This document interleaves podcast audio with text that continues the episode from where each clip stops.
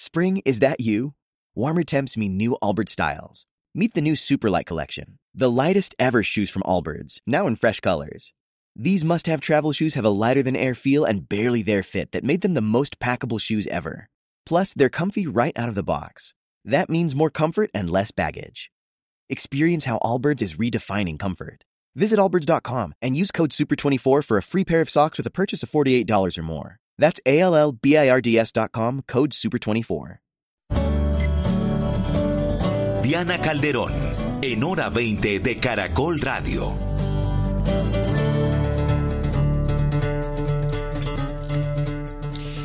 Hoy en hora 20, el análisis de las jornadas de las manifestaciones. ¿Ahora sí me están escuchando? Le pido a nuestro operador si nos vamos a una pausa inicialmente mientras logramos solucionar el problema de audio.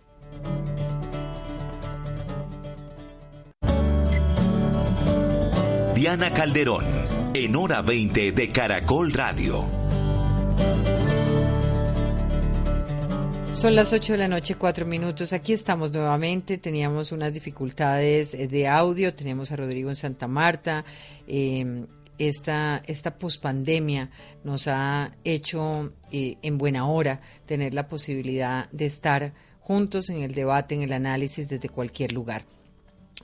El análisis hoy es de las jornadas de las manifestaciones que ha vivido el país en los últimos días. Vamos a hablar del efecto de la democracia en la democracia de estas manifestaciones. Hablaremos del peso simbólico que tiene el discurso de Gustavo Petro desde la Casa de Nariño, así como las intenciones del presidente de la calle viva. También vamos a analizar lo que viene pasando desde la oposición y el efecto sobre el papel real de esta protesta social. Sandra Borda, politóloga, profesora universitaria y directora del podcast Buceando en el Naufragio, columnista. Buenas noches. Hola Diana, muy buenas noches. Gracias por la invitación. Un saludo a usted, a su audiencia y por supuesto a los compañeros de panel. Angélica Lozano, senadora de la República. Buenas noches. Un gusto estar con ustedes. Nuestro Godo Rodrigo Pombo, abogado, profesor, director de la Visión 2023. No tengo palabras para agradecerle a usted, Diana, el haberme reunido con estos panelistas de lujo y a la audiencia un abrazo. Espero que el Godo cumpla las expectativas. Álvaro García, periodista, analista, exdirector de RTBC. Buenas noches. Diana, buenas noches. Muchas gracias por la invitación. Un saludo muy especial a los compañeros de panel y a todos los oyentes. Antes de entrar en el tema de fondo de hoy, eh, pues conocimos hace pocos minutos, tratamos de hacer un esfuerzo muy grande porque la ley eh, logramos obtener ese articulado, faltando pocos segundos para entrar en el noticiero de las 7 de la noche. Eh, pero gracias a Ariel Ávila, que ha hecho una labor muy importante en, en esa construcción de ese articulado, hemos podido tener las informaciones por lo menos previas Tendremos que estudiar los 54 artículos, uno por uno, inciso por inciso, pero hasta el momento tenemos ya unas visiones generales sobre la ley de sometimiento. Quisiera saber qué opinión les merece lo que hasta el momento se conoce. Sandra Borda. Em, sí, si quiere, eh, me lanzo Diana. Yo creo que ahí hay, hay cosas interesantes. Me parece que hay un esfuerzo por separar claramente lo que va a ser el espacio de sometimiento a la justicia del espacio de la negociación. Em, y, ya se ya se empieza a ver, creo yo, una diferenciación clara entre el tratamiento que se va a dar a los dos tipos de grupos. A mí, eh, por ejemplo, me parece me, parece que es lo, lo mínimo que se que se asegure que los procedimientos se van a llevar a cabo a través de la justicia ordinaria y que no va a haber eh, ningún tipo de justicia especial. Em, que son los jueces, que son que es la fiscalía, digamos que es el procedimiento penal tradicional el que va a estar funcionando con obviamente eh, eh, digamos los las, las ventajas de reducción de penas que trae eh, la delación que es como el, lo, lo, clásico de los procesos de sometimiento a la justicia por supuesto hay que mirar el proyecto completo hay que leerlo completo pero yo creo que aquí hay eh, digamos, un primer esfuerzo por empezar a diferenciar claramente los dos escenarios. Creo que eso era lo que le estaba demandando mucha gente al gobierno que sentía que la paz total como una bolsa completa de cosas no, no daba la oportunidad de diferenciar. Se establece claramente que no va a haber, em, digamos, reconocimiento de estatus político ni de estatus de beligerancia, es decir, se trata de, grupos delincuenciales que van a estar sometidos a la justicia, al parecer, por, por esta primera eh, versión que tenemos de esto rápido. Y, y, digamos, creo que, insisto, son, son buenas noticias que quede claro que lo que va a operar allí es la justicia ordinaria en las formas tradicionales en las que ha operado en el pasado con grupos delincuenciales. ¿Quién sigue? Bueno, yo en la misma línea valoro el en la evolución, si se quiere, de las ideas que se habían expresado hace unas semanas o meses. Es evidente que la 418 no alcanzaba. Eh, creo que hay un esfuerzo eh, por, por garantizar caminos diferenciales, como bien explicaba Sandra. Creo que cuando veamos el texto, pues podremos aportar con precisión, pero lo clave es que se dirige a organizaciones con dominación territorial. Eso dificulta e impide o reduce el riesgo de colados, Diana, porque es grupos con control armado territorial de dominación. ese tipo de categorías tienen que complementarse, por ejemplo, con el acuerdo de Palermo que citan acá internacionalmente, donde no basta con decir, decirle a las víctimas o reconocer a las víctimas, sino que tiene que ser aportes concretos, eh, precisos, tempranos y exhaustivos. Entonces creo que, el Congreso aquí tendrá una, una tarea adicional y la gran pregunta reiterada en la rueda de prensa fue por la nueva Marquetalia, es decir, por las personas que firmaron el acuerdo de paz de La Habana y desertaron. Creo que es muy preciso, digamos, hacia grupos como el Clan del Golfo, bandas de este orden. La gran pregunta será por los ex Creo que usted pone el punto exactamente ahí. Quedan exactamente en el lugar intermedio, que no están en la negociación con el ELN, obviamente, no están en esta ley de sometimiento, con lo cual hay una tercera columna en el tema de paz total frente a la cual todavía no tenemos mayor claridad. Rodrigo Pombo, Álvaro García. Sí, pues, con el perdón del profesor eh, García. Háganle, Gracias. bueno, eh, Rodrigo, no, yo creo que es una buena noticia para la paz total. Yo creo que eso empieza a despejar el tema de los mitos para enfocarnos en las verdades y en las realidades. Aquí ya vemos eh, una diferenciación muy grande entre la negociación y el sometimiento. Por ejemplo, puntualmente en el tema del clan del Golfo, eh, quedó claro que no se pueden tener, eh, no se va a considerar otorgarles estatus político ni llevarlos a la justicia transicional, solamente van a hacer tránsito por la justicia ordinaria, la presencia activa y real de la Fiscalía y de los jueces en las, en las acciones que determinen el futuro de cómo se van llevando estos, estos temas es muy importante porque esto genera confianza, genera claridad y como dicen mis compañeros aquí, pues habrá que verlo más en detalle para entenderlo y empezar a ver ya cosas eh, más específicas, pero en general creo que es bueno, creo que es un muy buen paso que genera un, un, espacio de confianza adicional para este proceso tan complejo que, implica la paz total como la está planteando el gobierno. Rodrigo Pompe. Vamos a ver el, el, articulado definitivo que, como usted bien lo anota, Diana, acaba de salir. Eh, sin embargo, con la generosidad que caracteriza a la senadora Angélica Lozano, muy rápidamente nos transmitió una información valiosísima para poder guiar un poco a la opinión. Yo, yo diría que no solo el articulado va a tener un peso específico en toda esta discusión, sino la exposición de motivos que lo acompaña. Y me atrevo a acudir a ella, a la exposición de motivos, precisamente por eh, atender a la filosofía jurídico-política que hay detrás de este tipo de proyectos que como siempre son no solo trascendentales, sino muy eh, eh, debatibles.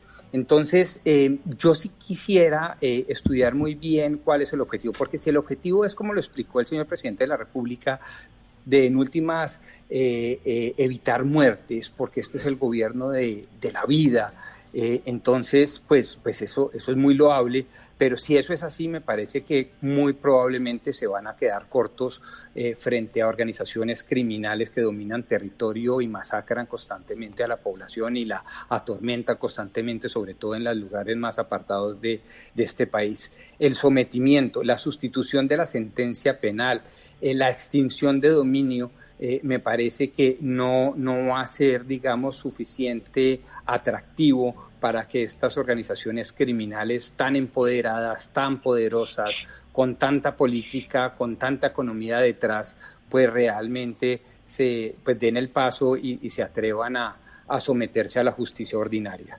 Eh, si es la justicia ordinaria o una justicia especial y todas estas cosas, yo creo que son, digamos, debates muy eh, filosófico-jurídicos, de penalistas, internacionalistas, eh, muy sofisticados, pero realmente si de lo que se trata es de evitar muertes y van a lograr la vida como lo pretende el señor presidente de la República, creo que el sometimiento y la sustitución de la sentencia penal no va a ser suficiente.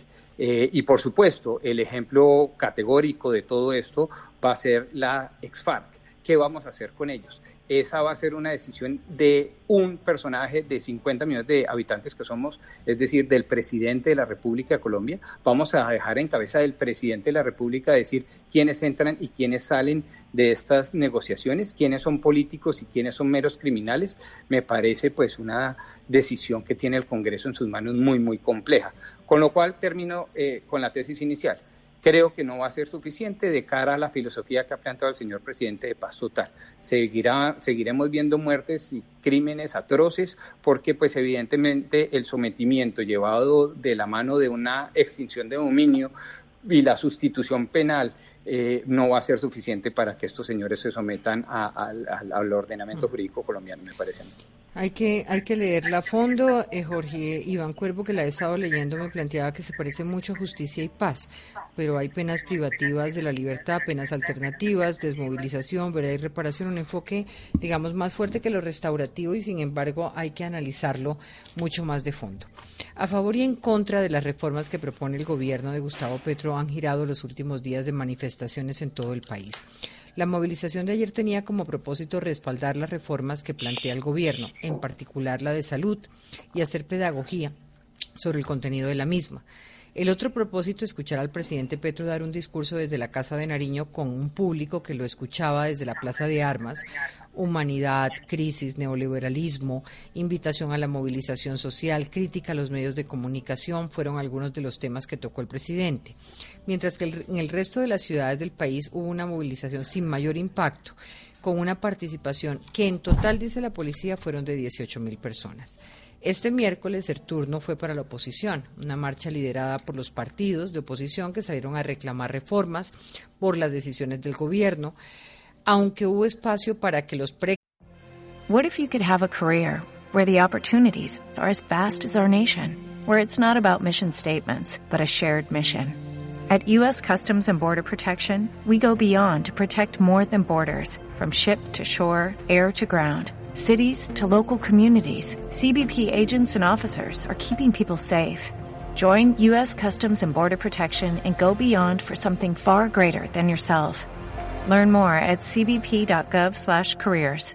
Candidatos a las alcaldías estuvieran ahí, recolección de firmas de movimientos antiaborto, amplia participación en ciudades como Bogotá, donde hubo altercados como el que se presentó en la Plaza de Bolívar entre un manifestante y un grupo de indígenas que se encuentran protestando desde la semana pasada fuera del Capitolio.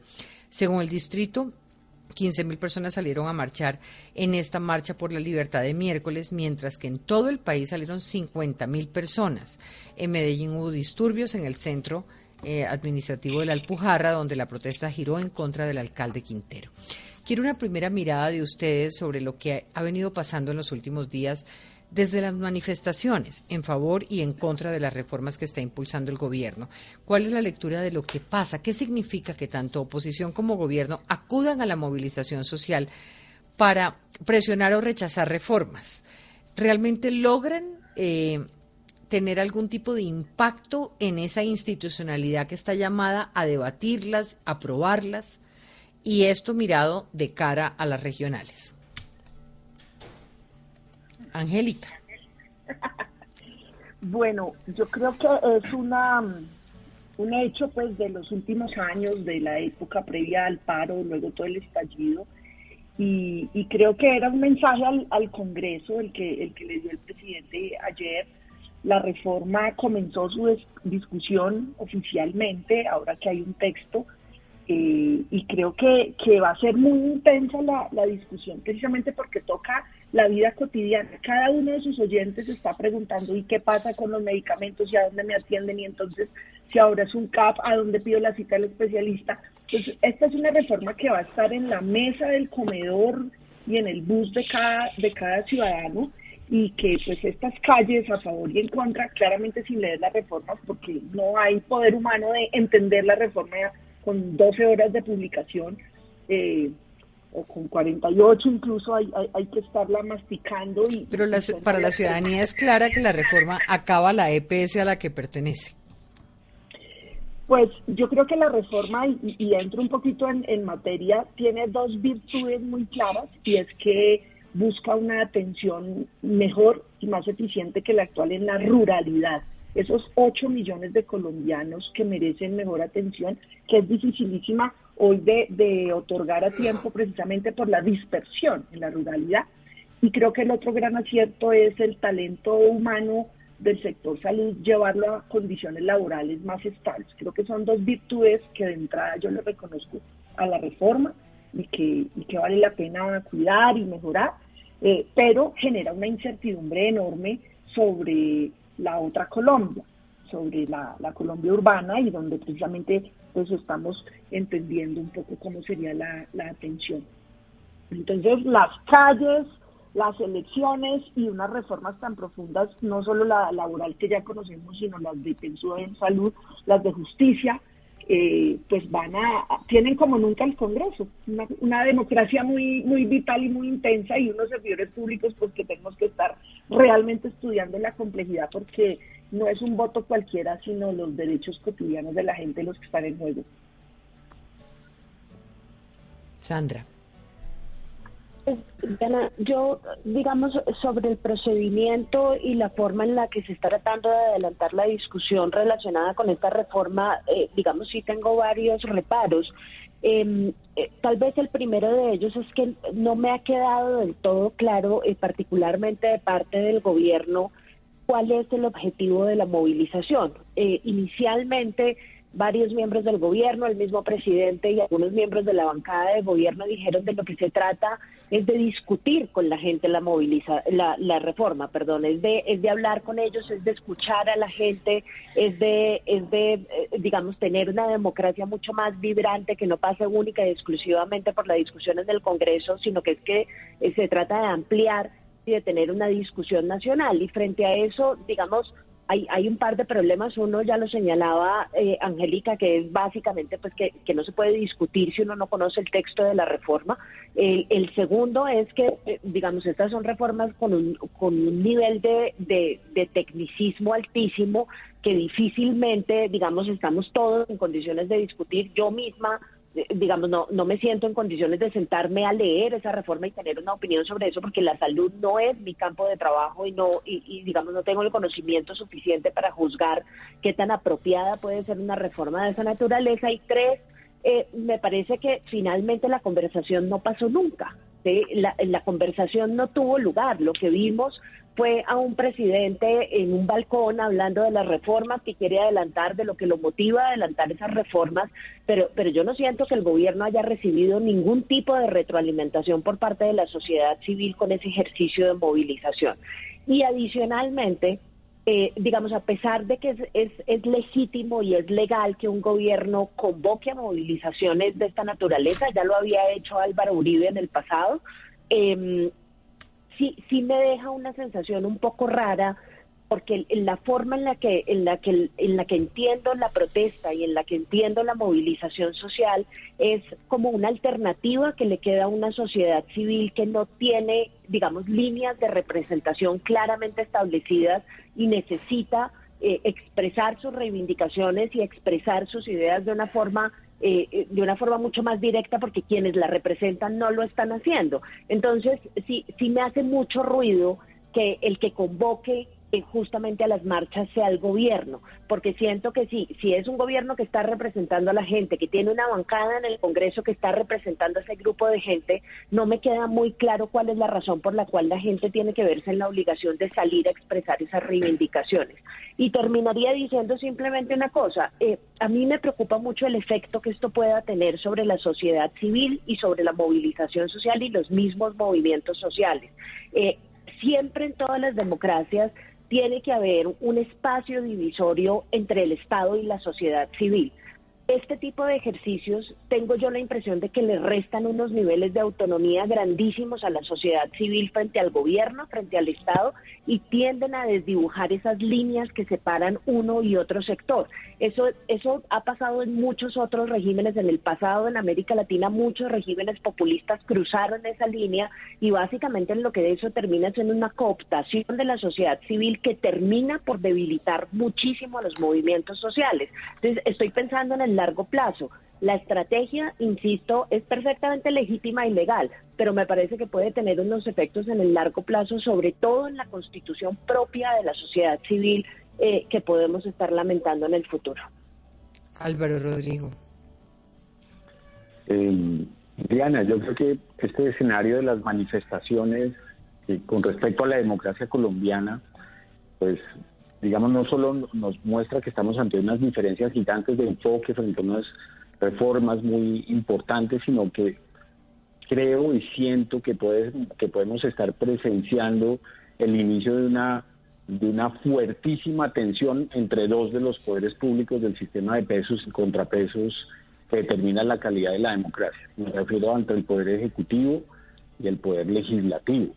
Es decir, lo que hemos visto en las últimas horas después de las manifestaciones es una posición muy clara del gobierno eh, diciendo mi responsabilidad es esta, aquí les entrego a ustedes el texto de la reforma, si esto no sale adelante, eh, advierte el propio presidente que puede generarse, eh, digamos, otro ciclo de violencia en Colombia y eso eh, dice mucho de, lo, de, cuál es la intención del presidente en descargar esa responsabilidad en el Congreso. Y por otro lado, desde el Congreso, ¿qué vemos? Una reacción de 25 congresistas que mandan una carta, digamos, con un sustento técnico y legal muy importante, muy, muy fuerte, eh, donde, pues, digamos, el doctor Humberto de la Calle advierte la necesidad de que el trámite de esta ley sea un, trámite que sea una ley estatutaria y no una ley eh, común y corriente por lo que implica y advierte de los riesgos que hay.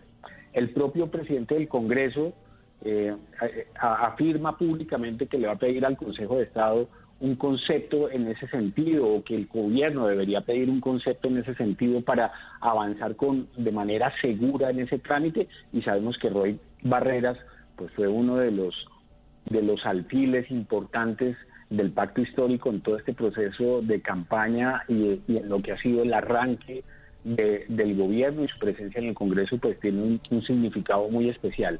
Entonces yo creo que aquí lo que puede encontrarse Colombia es eh, con una tensión que puede estar incluso más allá de lo que hemos estado acostumbrados a ver. y por otro lado, creo que por lo visto en las calles hoy, eh, eh, está claro eh, que, que, no es un territorio, el de la calle, un territorio exclusivo del presidente del presidente Petro. Creo que, como lo mencionabas al comienzo, el hecho de que, de que hoy se hubiera registrado casi el doble de la asistencia de personas a las que asistieron ayer a las, a las manifestaciones convocadas por el presidente, pues eh, es muy diciente y eso genera también un ambiente que no es el mejor para lograr consensos y discusiones centradas, razonables alrededor de temas tan importantes. Rodrigo, sí aun cuando impopular, yo sí quisiera manifestar de entrada que no soy amigo, nunca lo he sido, de la democracia plebiscitaria. Para citar tan solo a un autor en ese sentido, Norberto Obvio decía que el peor de la, enemigo de la democracia es un exceso desmedido y anárquico de la democracia, de la participación.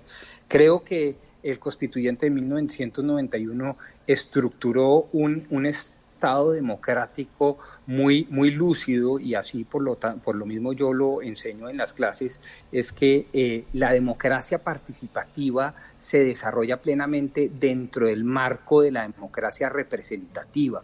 La sustitución de la calle que no amerita deliberación, análisis, contrapunteo y acuerdos, sino simplemente arengas eh, por precisamente los espacios deliberativos esenciales de, una, de ese sistema liberal, clásico, decimonónico, si se quiere, pero absolutamente moderno como el escenario congresional, parlamentario, me parece nocivo para la democracia, me parece que eh, invita a lo que ya decía, quizás eh, eh, lo pongo en mis palabras, la profesora Sandra Borda ahorita, y es eh, un populismo, porque la relación directa entre el gobernante y los gobernados, prescindiendo de la sociedad civil organizada y prescindiendo de la institucionalidad representada en cuerpos colegiales desde las juntas administradoras locales, pasando por consejos, asambleas y por... As a new Western Union customer, you can enjoy a $0 transfer fee on your first international online money transfer. Send money to your family and friends back home the fast, easy, and reliable way. Visit westernunion.com or download our app today to get started, and your first transfer fee is on us. FX gains apply, not available for credit cards and transfers to Cuba. Services offered by Western Union Financial Services, Inc., and MLS 906983 or Western Union International. And MLS 906985. Por supuesto, el Congreso de la República me parece muy nocivo. Eso destruye eh, el engranaje institucional y construye paralelamente un populismo inaceptable. Y termino diciendo esto. Todo esto no es un cuento de unos teóricos políticos, sino es un cuento demostrado y es un cuento históricamente demostrado. Quien destruye a la sociedad civil organizada, quien destruye la manifestación política, como lo dice el artículo 37 de la Constitución Nacional, quien destruye eh, eh, las instituciones particularmente las más representativas, propias de la democracia liberal representativa, como el Congreso de la República, pues allana un camino a una dictadura inefable. Entonces, a, nivel nacional, eh, la democracia plebiscitaria, a mi juicio, debe ser absolutamente excepcional para puntos o temas puntuales de gran trascendencia. Se debe transmitir a través del voto, como se sucedió recientemente en Colombia el 2 de octubre del 2016 con el plebiscito refrendatario. Para esos grandes temas vale la pena acudir a las manifestaciones y al pueblo. De resto, me parece eh, realmente contraproducente. Si Tengo que hacer una pausa, pero los dejo pensando en una pregunta y es, y, muy en el sentido de lo que Sandra un poco decía, y es que, digamos, todo lo que ha ocurrido con estas marchas pues acaba con la naturaleza de la protesta y de la movilización social. Entonces entramos en un escenario que me obliga a preguntarles si a través de estas marchas uno puede medir fuerzas, si uno puede eh, eh, establecer medidas de cómo le fue a uno y a otro. Y en ese cómo le fue a uno y a otro es suficiente con las cifras que tenemos, son representativas de la sociedad, podemos llegar a conclusiones sobre cómo está el país midiendo el ejercicio de gobierno de Petro y la inconformidad que puede haber en las calles, porque no estamos hablando de una protesta de otro, de otro tipo, sino de dos movilizaciones que básicamente están convocadas para medir un nivel de aceptación o de inconformidad. Ya regresamos.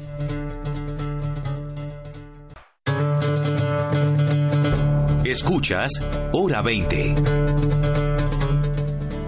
Regresamos en hora 20 hoy con Álvaro García, Sandra Borda, Angélica Lozano, Rodrigo Pombo y un poco tratando de entender estas marchas que ya no tienen una naturaleza como la anterior y que además amenazan, como han dicho, un poco a desconfigurar la organización social y para lo que están creadas las protestas y garantizadas en sus derechos nos permiten medir un poco eh, por el número de personas que salieron hoy, es muy superior a las de ayer, cómo están las cargas en términos de aceptación del gobierno?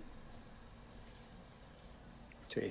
Fíjese, Diana, que ese era justamente parte del problema que quería eh, señalar cuando hablaba de, digamos, las terribles consecuencias de manipular a la sociedad civil, em, tanto por parte del gobierno como por parte de, la oposición, porque porque básicamente todo se reduce, deja de ser un ejercicio que intenta profundizar la democracia deliberativa deja de ser un ejercicio en el que uno realmente le está abriendo espacio a la gente para que participe a convertirse en una eh, en una contabilidad de cuerpos. ¿Cuánta gente salió un día y cuánta gente salió el otro día y qué significa eso en términos políticos? Imagínense, esa es, es como la peor forma a la que puede quedar reducida eh, la sociedad civil.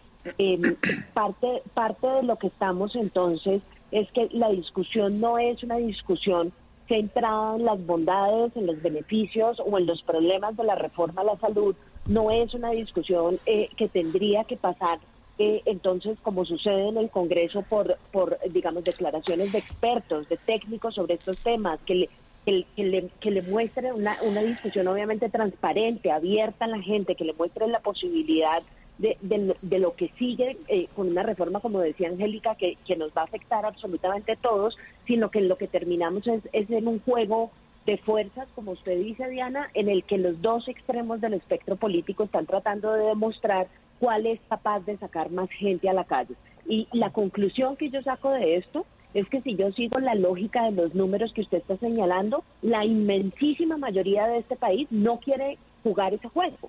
Ese no es el juego que quieren jugar los colombianos. El juego que quieren jugar es el de una discusión seria sobre un tema que es trascendental y que es fundamental. Pues a mí me parece muy importante que usted lo diga porque fíjese que hoy todo era en torno a que fue una manifestación mucho más grande que la de la oposición que, que del gobierno.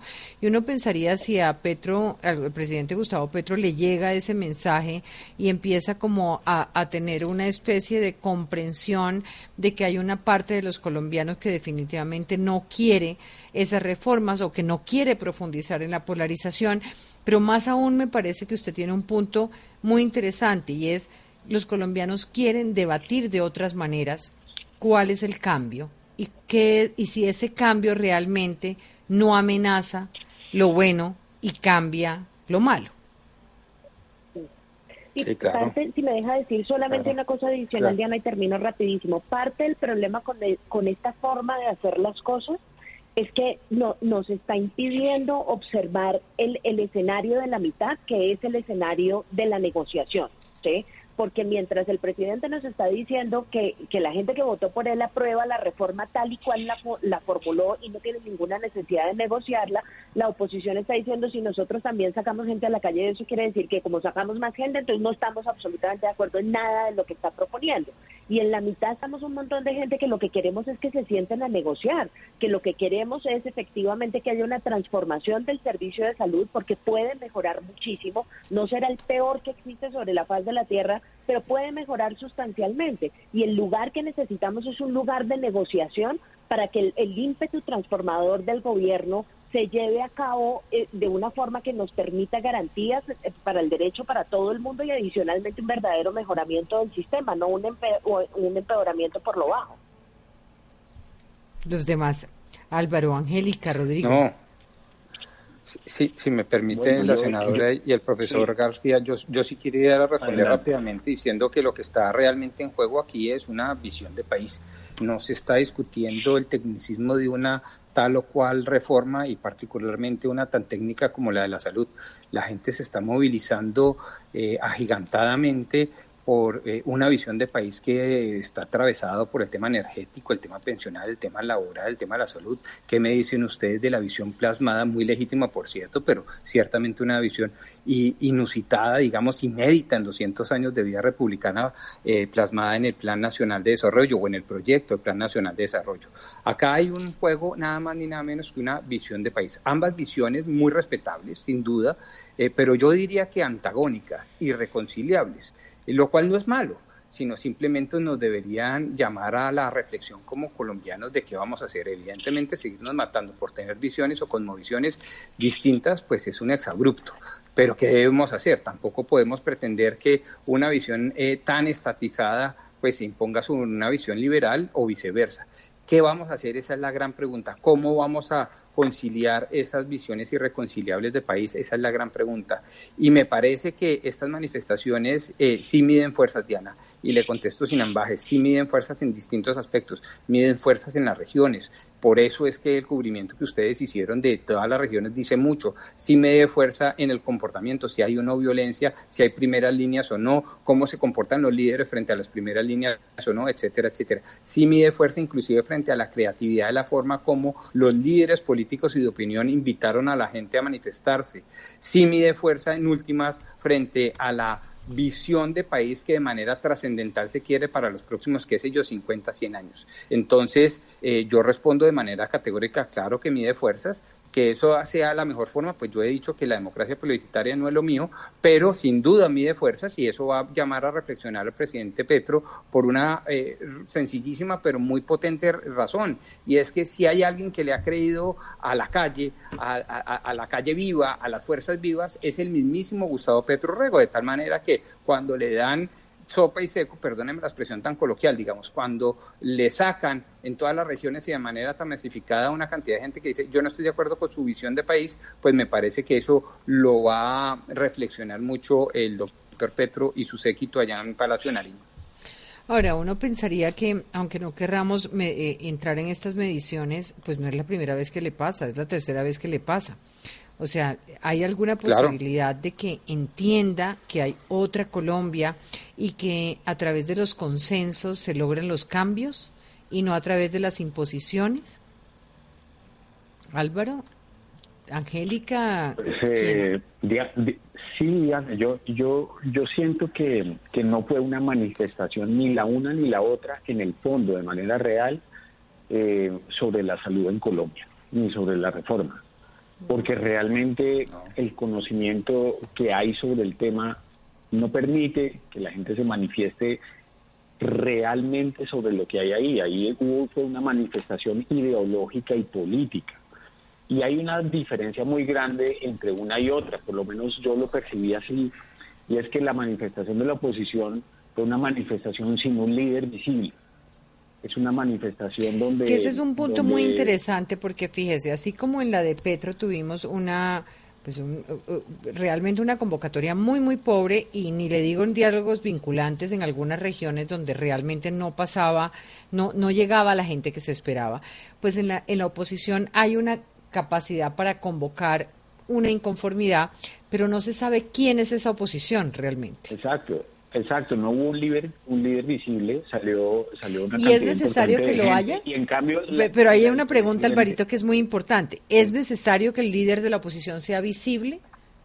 ¿Cuándo es necesario y cuándo no? No, no sé si es necesario o no, pero me, me interesa, es, por ejemplo, en la forma de compararlo con lo que pasó en, el, en la forma en que se manifestó el gobierno, es decir, la culminación de la manifestación del gobierno a favor de las reformas fue frente al balcón del presidente. Y, y, y, digamos ¿Y es que usted esperaba a María Fernanda Cabal en un escenario parecido o, o cómo es que es la cosa? Creo que fue, no, allá hablaron una cantidad de personas que estaban dispersas en diferentes lugares y desde diferentes escenarios, pero la manifestación del gobierno concluyó y llegó debajo de la ventana del balcón del presidente y, el y lo estuvieron esperando ahí hasta que él salió y, y, dio su punto de vista y se expresó, dio un discurso de, de más de una hora. Entonces, Espéreme que, le voy a pedir a nuestro operador si nos, si nos permite escuchar exactamente lo que el presidente dijo desde el balcón y luego esas voces de la oposición que no necesariamente son una única voz. ¿Lo tenemos, Lulú? No quiero una sociedad doblegada al gobierno. El presidente de la República de Colombia invita a su pueblo a levantarse. Lo que tenemos entonces son tres reformas, no las únicas y últimas. porque aquí nos queda eh, el presidente de Colombia invita al pueblo a levantarse, que es otro de los elementos que hay que, que hay que analizar. ¿Qué dice la oposición? Lo de hoy es éxito, lo de hoy es esperanza, lo de hoy es que podemos tener un país en paz realmente y de oportunidades. Y hoy queda claro que quienes, hemos advertido sobre las preocupaciones de este gobierno, el tiempo nos está dando la razón. Cada vez más veo petristas arrepentidos, cada vez más veo personas que votaron por Petro que se dieron cuenta que los engañaron. Ese discurso ayer fue un discurso incendiario, un discurso irresponsable por parte de un gobernante, llamando a qué? Al enfrentamiento entre colombianos? Tiene que dar el tipo de discursos que dio ayer. No tiene que estar presionando al Congreso de Colombia con marchas en las calles diciendo que no va a haber paz en Colombia si no se le aprueban sus reformas. Eso atenta contra la democracia y atenta contra la sana división de poderes. Lo que se vio hoy acá con el, lleno de la plaza de Estas fueron las voces a las que usted se refiere que no había como una posición em, clara, digamos, por lo menos un liderazgo único en la oposición. Sí, así es, eran diferentes voceros, mientras que en el, del lado del gobierno el centro era la figura del presidente, buscando consolidar su liderazgo, expresando su visión de país, eh, poniendo de presente su posición ideológica y pues buscando un apoyo a sus a sus a sus propuestas, pero no sobre la base de una discusión técnica, sino sobre un tema ideológico y político. Yo creo que las, las marchas, ninguna fue sobre la reforma, fue a favor y en contra del gobierno per se, y claramente la agenda legislativa, que será mucho más que trabajo de congresistas y proyectos, eh, por lo que va a tocar la vida de la gente. La reforma pensional, mi experiencia en estos años, Diana, cuando en el país tenemos escasamente 2.400.000 personas que gozan de pensión y ahora vivimos más largo, tenemos una expectativa de vida mayor, pero mayor informalidad, eh, es un tema que, que tensiona los nervios y el alma de la gente de todas las edades, porque los jóvenes son el fondo de pensiones de los mayores, de sus abuelos y tíos y padres. Entonces, necesitamos mucha fuerza en la democracia y en la ciudadanía para estar analizando. Podemos hacer preguntas. Creo que, que preguntar no, no tiene que ser ni enemistad, ni amistad, ni fanatismo. Y, y estas calles lo que muestran es eso, cariño y desafecto y afecto por, por el gobierno. ¿Cómo es el escenario en el Congreso hoy, Angélica? ¿Cómo están las cargas? Bueno, pues la coalición goza de una, de una mayoría amplia, empieza a haber cambios, ¿no? Hoy pues amanecimos con la noticia también del relevo en la dirección del Partido Conservador, que ha sido un, un aliado en la coalición muy importante, porque es un partido grande, tanto en Cámara y en Senado, y un componente regional, además en municipios muy pequeños, Diana, donde los sectores alternativos hemos llegado menos. Nosotros hemos arrancado más desde las ciudades, fenómenos más urbanos, entonces, digamos, la fortaleza del Partido Conservador en la coalición de gobierno es enorme por eso. Ellos pueden ser, entre comillas, poquitos en Bogotá, me perdonará Pombo y los concejales y la gente. No, yo ya dejé de ser ese partido hace mucho tiempo. Pero en los municipios, en cambio, eh, la correlación es otra. Entonces, no, yo creo que hay unas mayorías amplias, pero debates como estos, empezamos además por lo procedimental, que si es de comisión séptima de primera, la gente, digamos, para, para que pueda entender un poquito, eh, los proyectos de ley tienen unos mayor exigencia de mayorías de votos y de menor tiempo. Entonces, una ley entre más seria o una reforma constitucional tiene menos tiempo, un año, y mayorías calificadas. Una ley ordinaria tiene más tiempo, es más flexible, mayoría simple y tiene dos años. Entonces, arrancamos, yo creo, como lamentablemente por ese lado procedimental, que si es la una o la otra, y eso cambia. ¿En qué, en qué concretamente? Por ejemplo, en la si va por la séptima, es ordinaria. La comisión séptima, la mayoría de los colegas son nuevos. Eh, por ejemplo, en Cámara solo hay un colega repitente. En la comisión primera, eh, no tengo el dato, pero debe ser, no sé, la mitad o, la tercera parte de gente repitente. Eso ya da una veteranía que per se no es ni buena ni mala. Cancho, da cancho. Eh, las comisiones primeras entonces son como el escenario más político. Entonces, se vienen debates intensos porque la salud es algo que congrega cada, cada congresista. Es que yo estoy en la calle y explícame entonces a dónde voy ahora.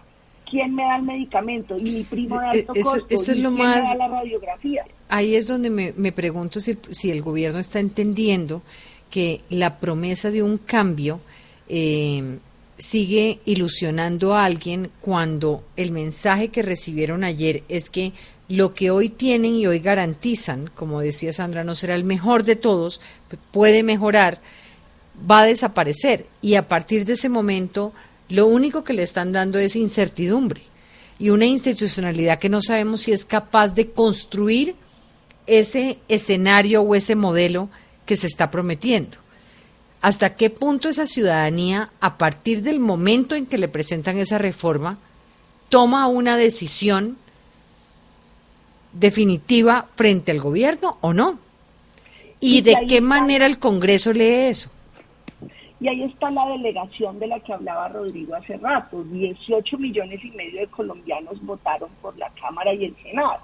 Los 18 millones dijeron, bueno, yo voto por usted, mire a ver allá cómo vota, la voy a estar controlando. Y a uno la gente en la calle le dice, bien por esto o no me gusta este giro.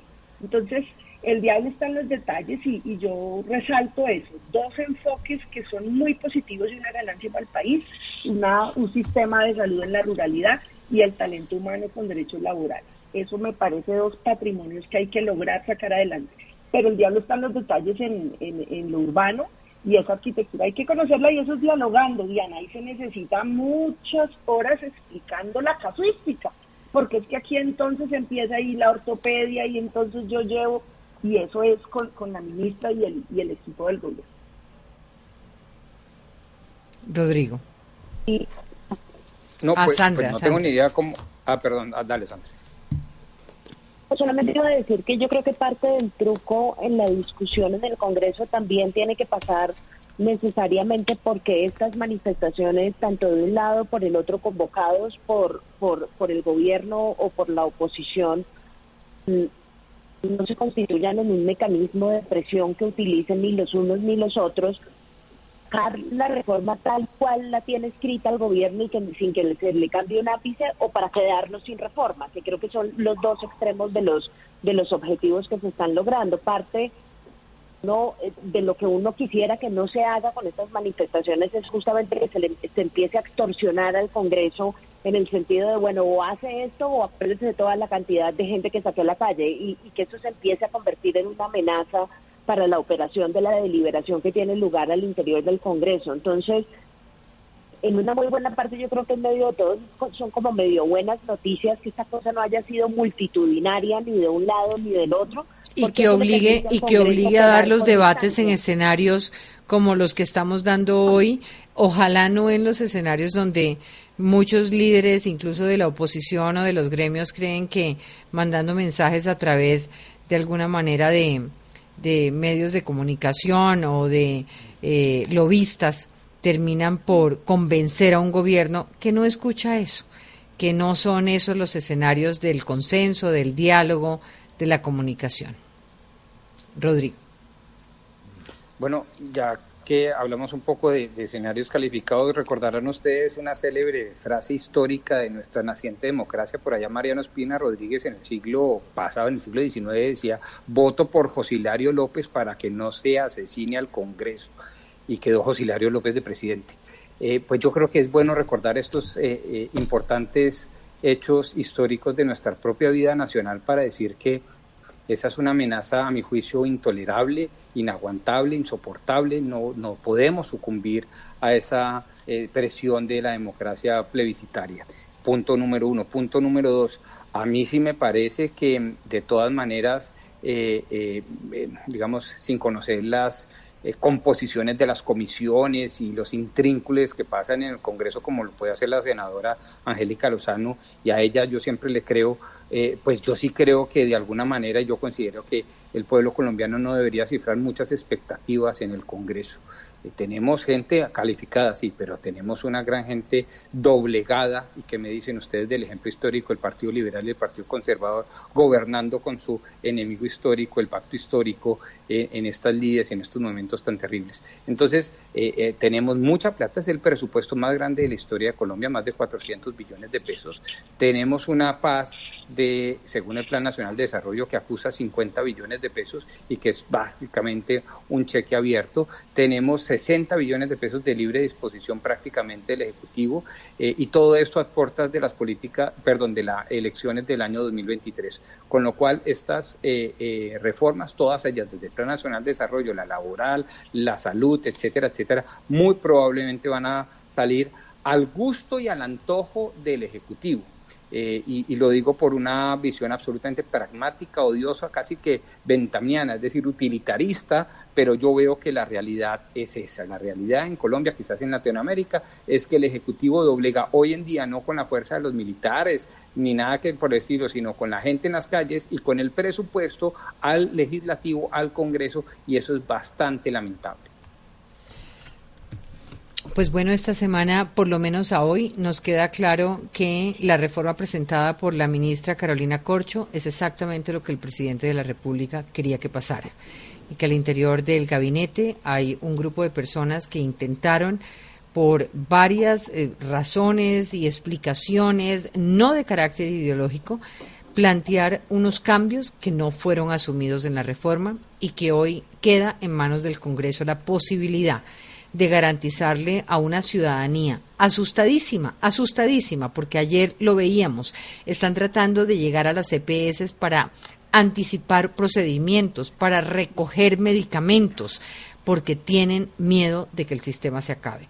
Y no es, y a las EPS no van los ricos, eh, a las EPS van las personas que hoy tienen una protección eh, no será la mejor, pero que la tienen y sobre la cual estábamos esperando que se pudiera construir.